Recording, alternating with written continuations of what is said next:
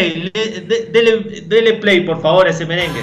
Ay, ay, ay, por Dios, yo voy a votar por Donald Trump. La buena Ya va a llegar, ya va a llegar. Por Trump. La Está, está viniendo, está llegando este, en carreta de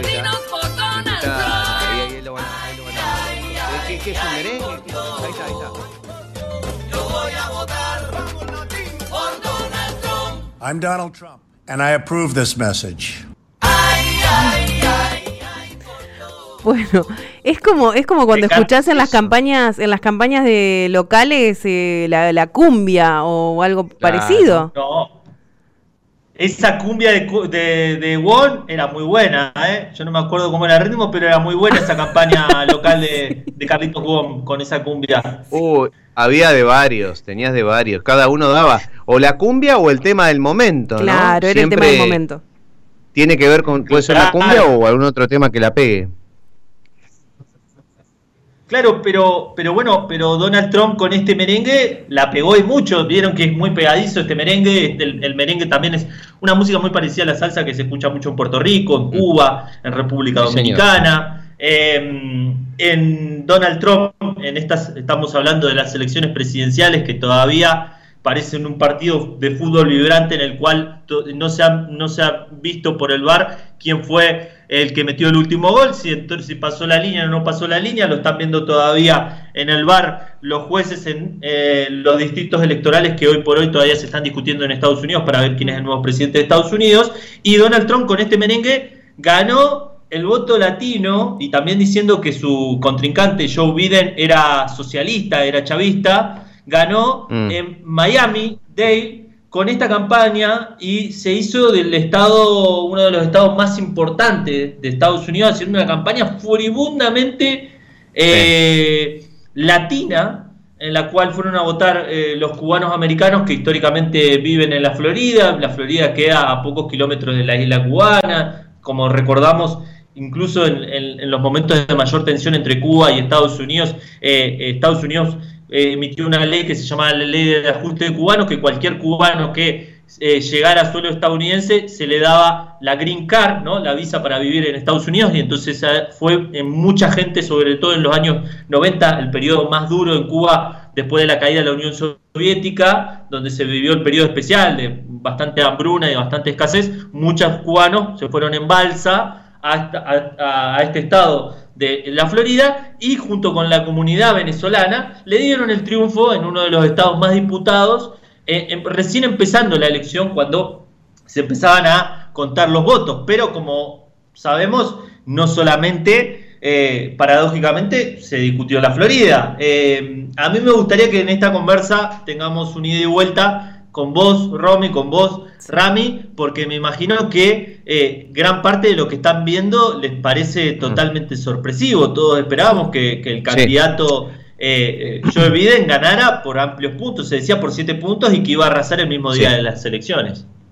Yo, yo tengo una, una consulta, eh, Bruno, digo, en el marco también de esto que vos contás, eh, de, de- tomando no esto del, del merengue que contaste que tenía que ver con un jingle electoral y todo, y alguna, a mí no me cierra, digamos, no entiendo, explícamelo vos, ¿cómo fue que ganó eh, eh, la mayoría del voto latino Sí.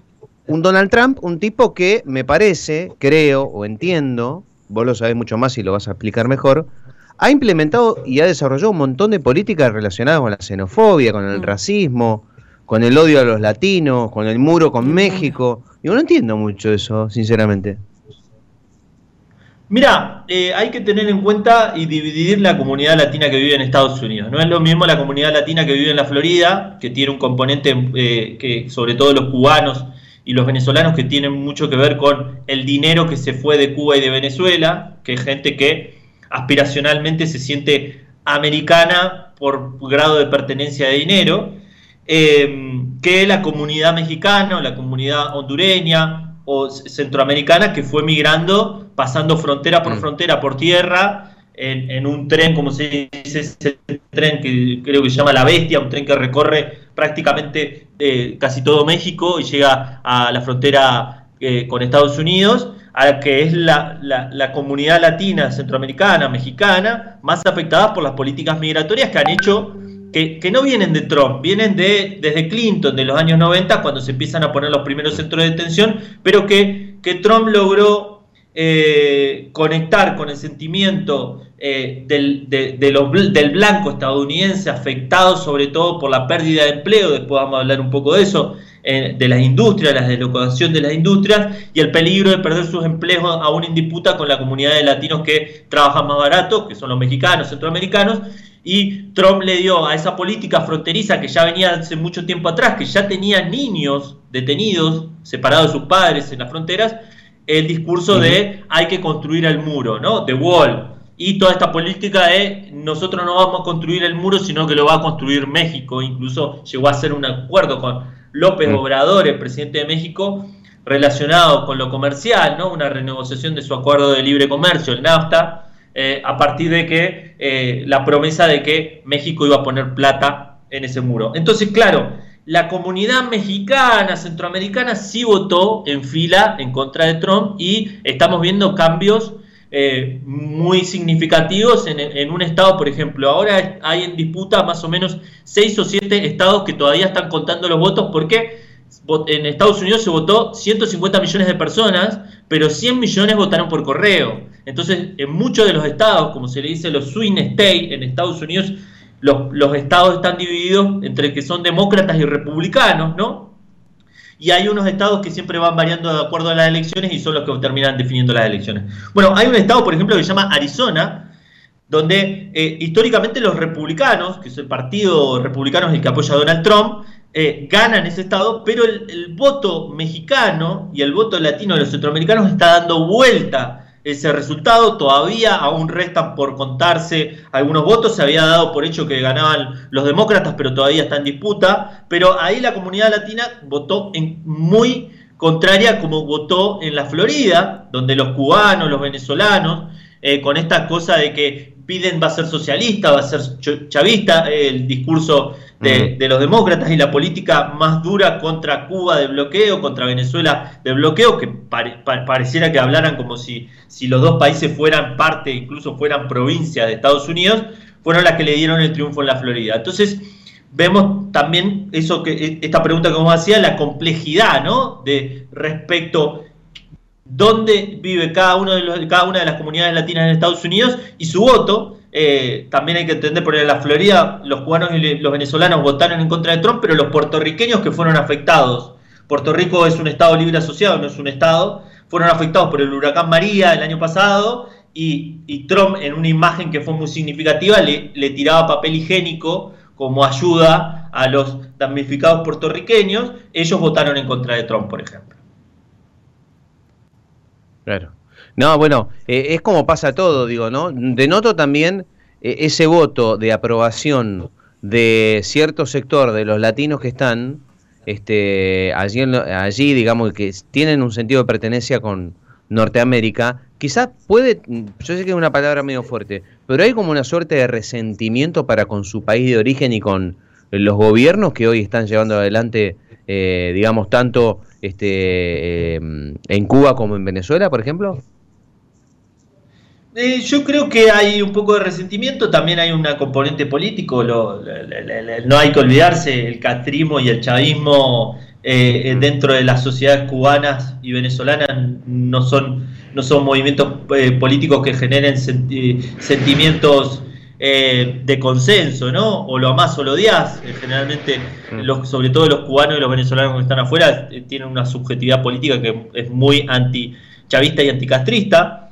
Creo yo que igual en, en- los latinos que viven en Estados Unidos hay una necesidad de pertenecer, hay latinos que aparte que son tercera o cuarta generación, hijos, hijos de latinos que ya son, se sienten americanos, ¿no? Y, y- y cuando se ven los estudios sociodemográficos, que es lo que más le preocupa al Partido Republicano de Donald Trump, los latinos en 10 años van a ser la minoría más importante de Estados Unidos. Entonces, claro, ellos tienen una política fronteriza tan dura y tienen una necesidad de atacar, o sea, de partir ese voto latino, porque generalmente iría al Partido Demócrata, existencial, porque si no, no podrían ser presidentes, no podrían seguir poniendo presidentes.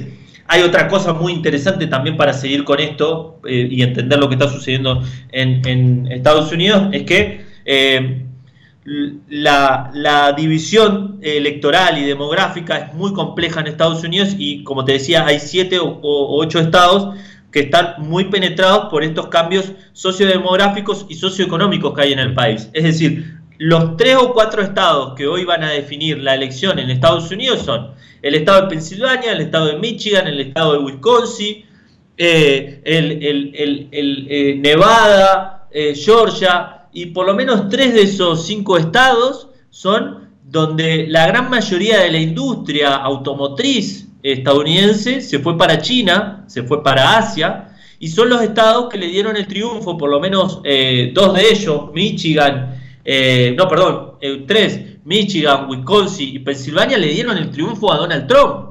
Eh, hay una ciudad que yo no sé si te acordás de la película Robocop, que Robocop se daba Sí, en una Detroit. ciudad que se llamaba Detroit. que era una ciudad industrial, automotriz. Bueno, ese esa, esa General ciudad y toda su periferia está prácticamente viviendo un 30 o un 40%, 40% en la pobreza, porque toda la industria automotriz se fue y esa gente había votado a Trump por resentimiento en 2016 con las políticas del Partido Demócrata de hace más de 20 años, porque bueno, mirá, yo te voté, pero vos me sacaste el empleo. Y ahora me tengo que pelear por un mismo empleo con un latino que trabaja más barato que yo, con, eh, o con un, o con un afrodescendiente, o con un asiático, y no nada de lo que me prometiste o nada del sueño americano eh, se está cumpliendo para mí y para mis hijos, ¿no? Eh, sí, obreros industriales que han dejado de ser obreros y que no pueden mandar a sus hijos a la universidad en el corazón económico del país. En esos tres estados de los que estoy hablando es donde hoy, eh, por lo menos Wisconsin, Michigan, ya se le dio como ganador a Biden, pero Donald Trump está judicializando porque el mar- margen de voto de diferencia es solamente de entre 20.000 y 30.000 electores y Donald Trump está intentando ver qué votos logra invalidar eh, y, qué, y cómo puede frenar el conteo para intentar que algunos votos no se cuenten y él pueda triunfar en estos estados y quedarse con la presidencia, repitiendo algo que sucedió, yo no sé si te acordás, en el año 2000 con la elección de George Bush contra Al Gore, cuando 500 votos de la Florida que fueron impugnados por el Partido Republicano, que hoy apoya a Donald Trump, antes a, George Bush, le dieron el triunfo en la Corte Suprema, en un escritorio, al expresidente estadounidense George Bush, eh, de una manera que sería en otro país tomada como un fraude. Eh, ¿qué, eh, o ¿Cómo se interpreta y, digamos, qué opinión me podés dejar al respecto de, este, eh, bueno, esto que obviamente terminó, eh, tiene que ver con un tuit, ¿no? De, de Donald Trump en su cuenta Real Donald Trump, eh, donde pidió Stop the Count, ¿eh? que, bueno, obviamente la traducción es que dejen de, de contar, ¿no? Eh, ¿Qué significa, digamos? A ver, eh, ¿y cómo cae todo esto? Bueno, eh, Porque entendamos, fueron para ahora conteo. Sí. ahora hay seis estados, siete estados que todavía no han formalizado el 100% del conteo de las elecciones. Esto para nosotros es muy raro, ¿no? Recordemos, en Estados Unidos no importa el voto popular, no importa quién ganó más votos. Hoy por hoy, Biden es el presidente más votado, el candidato a presidente más votado en la historia de los estadounidenses. Lo votó más de 70 millones de personas, más que Barack Obama. Eh, eh, Donald Trump Mira. está a un, millón de llegar, a un millón de votos de llegar a la misma cantidad de electores que Barack Obama. Pero no importa que Biden haya conseguido la mayor votación histórica de un presidente. Ay, me parece que. Estados Unidos se, Ahí elige está, ahí está. de una elección indirecta. Sí, Romín. Sí, justo se había cortado la comunicación, pero te escuchamos eh, bien ahora. Perfecto. Ah, bueno, en Estados Unidos se, se elige por colegio electoral, es decir, cada estado elige unos delegados. Esos delegados van a ese colegio electoral y esos delegados son los que eligen al presidente. Vos tenés que conseguir 270 delegados. Hoy, hoy Biden tiene 250, le faltarían 20 por ahí y Trump tiene 220, 230. Y hay 7 estados que todavía no se definió para quiénes van a ir los delegados. De esos 7 estados, hay 4 o 5 que los márgenes electorales son muy pequeños. Esos estados están hoy contando boletas electorales. Hay dos estados que van a terminar de contar boletas electorales dentro de dos o tres días porque están, votando, están contando el voto en el correo. Y acá está el kit de la cuestión. El voto por correo, por la campaña electoral que se hizo, en su gran mayoría es voto del Partido Demócrata, el- del- de Joe Biden, el contrincante de Donald Trump. ¿Qué quiere hacer, qué quiere hacer Trump? Quiere presentar recursos judiciales en las cortes estatales, como decir, ir al Tribunal Supremo de Justicia de Chubut y decir, mira, no me contés los votos que están viniendo de Dolávono, que están viniendo por carta, porque hay que revisarlos para ver cuáles de esos valen y cuáles no.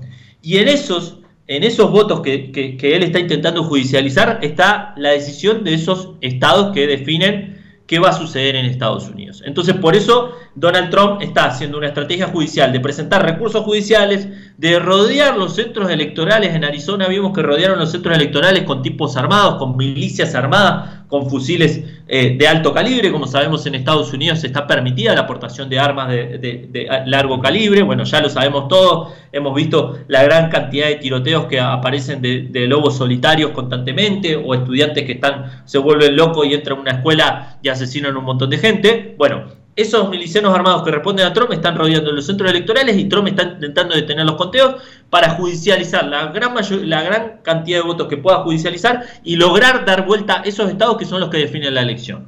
Eso es lo que está sucediendo en este preciso momento en Estados Unidos. Una cosa que, pareciera la verdad de ciencia ficción. Ahora, eh, digo, Trump básicamente lo que está eh, diciendo también, o en algún momento este, deslizó tras la elección de que iba a haber fraude, ¿no? O de que hubo fraude. Eh, el propio Biden hace algunos días también había dicho que eh, lo que iba a hacer Trump era decir que había fraude, ¿no? Sí, eh, los dos, la verdad es que los dos partidos políticos, tanto Trump como Biden, estaban preparando una estrategia, un plan B, que era de legitimar el triunfo del otro, del otro candidato. Toda esta elección iba por eh, disputarse, eh, llevar todo al terreno de la justicia y llevar todo al aparato federal o al aparato de gobierno judicial y que esto termine en la Corte Suprema de Estados Unidos. ¿Por qué que termine en la Corte Suprema de Estados Unidos? Porque la Corte Suprema de Estados Unidos, que fue el que decidió lo que te decía antes de esos 500 votos de la Florida que terminaron decidiendo la elección de, de George Bush en 2000, George Bush que después inició la guerra de Irak y la guerra de Afganistán, ¿no? Mirá lo que deriva que, un- eh, que, que nueve tipos encerrados en, en una Corte Suprema le den victorioso a un candidato en Estados Unidos, dos guerras, ¿no? Lo importante de eso puede derivar que se repita el mismo escenario, que Donald Trump logre judicializar y logre llevar toda la Corte Suprema y a la Corte Suprema Donald Trump tiene una mayoría conservadora de 6 a 3 jueces. Entonces toda la especulación está en que eh, de- desde ambos bandos están pr- preparando este escenario para construir un caso judicial que termine en la Corte Suprema o que se evite en el caso de los demócratas que llegara ahí. Y, y los márgenes son muy cortos porque uno puede judicializar eh, pocos votos, no podés desestimar, no se desestiman 20.000 votos, 30.000 votos, tenés que encontrar un patrón que compruebe que hay una falsedad en la emisión de ese voto. Una de las cosas que está diciendo Donald Trump, por ejemplo, es que hay mucho de ese voto que se emitió después del día de la elección. eh, eh, hay una decisión de una corte de un estado que, que- permitió incluso que se, que se recibiesen votos tres días después de la elección, que es el estado de Pensilvania. Entonces, eh, ambos bandos, ambos candidatos tienen preparados tanto a su gente, sus milicias armadas y, su- y sus grupos de protesta, como sus medios de comunicación, ¿no? Donald Trump tiene la Fox News, pero eh, Biden tiene a CNN, tiene Twitter, tiene Facebook. Estamos viendo como Twitter está restringiendo y censurando los tweets de, de Donald Trump. Entonces, prácticamente es que estamos en lo que se conoce como una guerra política sin, en donde las leyes se están torciendo en función del interés político de cada uno de los bandos. Algo que es muy común en los países latinoamericanos, en los países, son cosas de países bananeros, ¿no? Generalmente a los países latinoamericanos se nos señala de que tenemos una baja institucionalidad, de que no somos países serios, de que nuestros políticos no se ponen de acuerdo, de que cuándo va a ser que nuestros políticos se van a poner de acuerdo para solucionar nuestros problemas, de que cualquier cosa ilegal vale claro. con tal en la lucha de poder. Vimos el año pasado lo que sucedió en Bolivia por menos que esto. Así que Mm. estamos viendo la latinoamericanización de Estados Unidos en este preciso instante ante, nu- ante nuestros ojos. Romy, Sí, Bruno, eh, en relación a esto, ayer veía también por redes sociales cómo, eh, cómo se les hacía el pedido, en realidad, a, cada ciudadano americano para que vayan a votar. Y me llamaba la atención porque, bueno, nosotros es obligatorio y sabemos que tenemos, así como tenemos un, un fuerte sentimiento por nuestro país, tenemos como ese lado más eh, de rezongar y de renegar por todo. Sin embargo, los americanos no son así y vi mucho en redes sociales sobre estos pedidos que se hacían de que por favor fueran a votar. Bueno, en, en- en Estados Unidos recordemos que el voto no es obligatorio, es voluntario. Eh, esta elección es la elección con más participación en Estados Unidos desde 1900. El 64-65% del padrón electoral fue a votar. Nosotros eh, estamos muy acostumbrados a que nuestras elecciones de término de participación están por encima del 70%, generalmente mucho 80%. Eh, recordemos en Argentina, si uno no va a votar, puede ser, eh, puede tener una, una sanción, ¿no? No sé si un del- no es un del- no sé si no es un delito penal en Argentina, la verdad. Eh, pasa- eh, en se Estados alivianó Unidos- mucho eso y hay muchos Sí. grises, Bruno, porque hay mucha gente y, Claro. y me consta que no ha ido a votar y por, ahí- por de- deficiencia del sistema, digo, ¿eh? Que se han renegado en no ir a votar y no presentan nada y no pasa nada. Eh, hay mucho caso de eso. No claro, estoy fomentando esto- con que no en, se en a votar. pero Argentina la mucho ley, está la ley está hecha más para, para, para inducir a que haya una participación electoral y que haya un compromiso cívico con la decisión de eh, eh, con, los eventos electorales porque por, de una cuestión de formación cívica, ¿no? de participar en los asuntos públicos por parte de la sociedad. En Estados Unidos eh, no nunca fue así y esta elección fue muy particular porque como bien decía Romy, sobre todo desde el Partido Demócrata de Joe Biden se hizo una especial campaña cultural promoviendo la participación electoral, lo lograron eh, en determinada manera, aumentaron la cantidad de votos, el caudal de votos de Biden, en comparación con Hillary Clinton, aumentó en casi todos los distritos, lo mismo que, Trump, ¿no? Pero en proporción fueron a votar los negros, los latinos, los, eh, los sexodiversos, em, toda la población que ha sido mi- eh, afectada como minoría por las políticas de Donald Trump o por su discurso, ¿no? Eh, fueron a votar masivamente, se hicieron documentales en Netflix, hay un documental que se llama En pocas palabras de, un medio estadounidense, se llama Vox, que eh, incita activamente a participar y eso fue lo que hace esta elección muy especial y una, y una elección que yo creo que eh, esperábamos que fuese más desencadenante. Yo esperaba que, que terminara con mayor inestabilidad política, pero que a la vez, si uno lo ve en términos históricos, ve que esto eh, eh, hay un, camino en Estados Unidos hacia un solo lado, que es el, el camino de la degradación política, institucional, cultural de Estados Unidos, ya no a nivel externo, como lo estábamos viendo antes. Nosotros como ciudadanos extranjeros estamos viendo a Estados Unidos degradado en su credibilidad en cuanto a su discurso eh, de política internacional, ¿no? El, grado de credibilidad que perdió Estados Unidos con la invasión a Irak cuando inventó que había armas de destrucción masiva llevadas por Saddam Hussein y mataron a un millón de iraquíes, por lo menos, mínimo.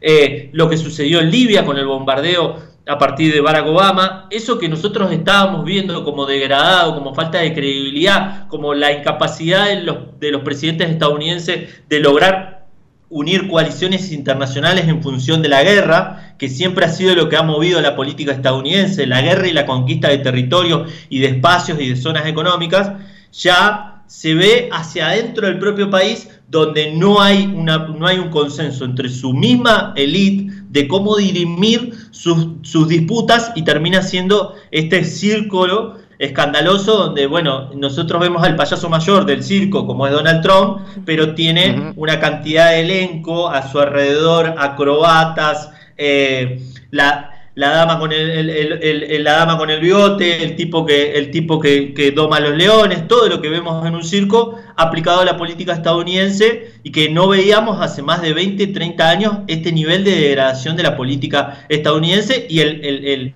la falta de credibilidad de todos los políticos, ¿no? Porque, porque si vimos los debates que hubieron entre Trump y Biden, eh, las mediciones después de esos debates era que la gran mayoría de la población estaba desencantada y también otra de la incapacidad de los políticos de ponerse de acuerdo en temas de consenso de la sociedad estadounidense, como es el, el Medicare, la salud pública gratuita, que los candidatos lo consideran socialista, como el tema del cambio climático, como el tema de las armas, ¿no? Donde eh, pesa más el interés del lobby de dinero eh, que lo que le interesa a los estadounidenses. Bruno, con esto cerramos y ahí me tengo que ir a la, a la pausa. Luego de todo esto que nos contaste al detalle, un gran análisis, dame tu pronóstico. ¿Cómo termina esta novela, este culebrón norteamericano? ¿Quién gana? Mirá, mi pronóstico es abierto, ¿no? Si nos llevamos por lo que la mayor probabilidad, la mayor probabilidad que los estados que aún quedan en disputa por los, por los Sí. distritos electorales que se están por votar, eh, que, que se están por contar, que son demócratas, ganen, los, ganen en, la, en la mayoría de los estados o en los estados importantes el candidato demócrata Joe Biden. Pero dado que estamos viendo que esto está sucediendo por fuera de la legalidad, con milicias armadas en la calle, con la justicia metiendo la mano y con mucha gente con intereses específicos, yo lo dejaría como que quedémonos en paz, veámoslo con tranquilidad, tengamos el televisor prendido, porque si bien parece que va a ganar un solo, va a ganar un candidato como Joe Biden y va a ser el próximo presidente de los Estados Unidos, este tema todavía no se ha cerrado, el árbitro no ha salido del bar y de ver si la pelota entró o no entró, y todavía Mm. esto sigue totalmente abierto. Bruno querido, te mando un abrazo grande. La seguimos la semana que viene y que siga bien ese cumpleaños, eh, que fue, bueno, en las últimas horas, ¿no? Capaz que sigue la, Oh, sí. el festejo. Muy bien, muy bien. Hoy me, hoy, hoy me- perjudicó el día porque me iba a ir a la playa, pero bueno, eh, acá Sí. está lluvioso, la verdad. Oh, y bueno, qué- perdí la playa, suerte. pero bueno, me tocará el fin de semana que ya tengo mi, como acá se le dice, eh, al festejo post cumple se le dice la octavita. Así que festejaré mis, mis octavitas en alguna montañita y veré qué, se, qué me dejan las medidas de bio- bio- de- bioseguridad de COVID, me dejan disfrutar de, de la ciudad caraqueña. Un abrazo para vos, Romy, un abrazo, Abrazo para vos, grande. Rami, Abrazo, Bruno. y que estés muy bien. Chao, querido, hasta luego. ¿eh? Ahí estaba el interruptor internacional, nuestro analista político, Bruno Sgarcini, desde Caracas, República Bolivariana de Venezuela. Romy, usted. Muy bien, pasaron 19 minutos de las 6 de la tarde y así como te invité a ir a Venezuela, te invito a ir a la próxima tanda y reacomodamos la agenda y seguimos.